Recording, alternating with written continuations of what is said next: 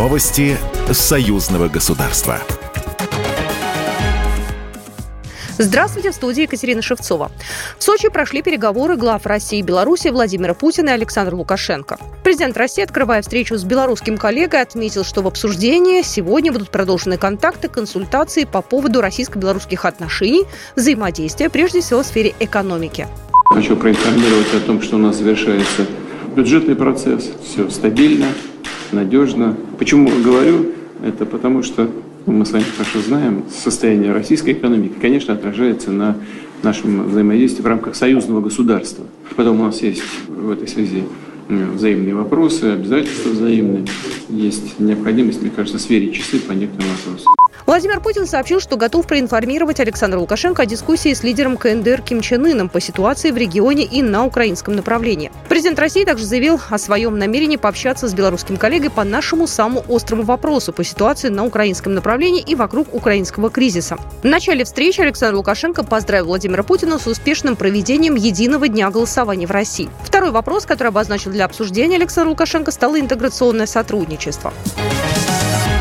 Москве в деловом и культурном комплексе посольства Беларуси состоялась презентация потенциала Беларуси в санаторно-курортном оздоровлении и медицинском туризме. Организатором презентации выступило Национальное агентство по туризму. С презентациями выступили представители руководства крупнейших белорусских санаториев. В приветственном слове советник-посланник Александр Шпаковский отметил высокие компетенции страны в сфере медицинского туризма и санаторно-курортного оздоровления.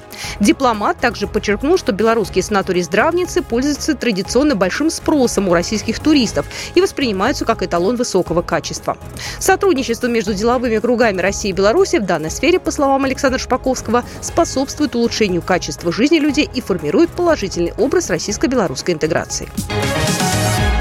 Уникальные документы, газеты и плакаты до военного времени представили в Минске. Ко Дню народного единства в администрации президента открылась масштабная экспозиция, посвященная периоду очень важного исторического события. В 1939 году Западная Беларусь воссоединилась с Белорусской ССР.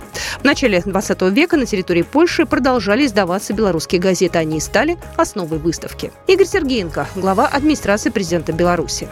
Вызывает интерес многие документы. Свою историю нужно знать. И я вижу, что в общественном сознании этот праздник уже укореняется.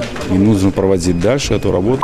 Напомним, праздник День народного единства в Беларуси учрежден указом президента три года назад. Он стал ежегодным, его отмечают 17 сентября. Программа произведена по заказу телерадиовещательной организации Союзного государства. Новости Союзного государства.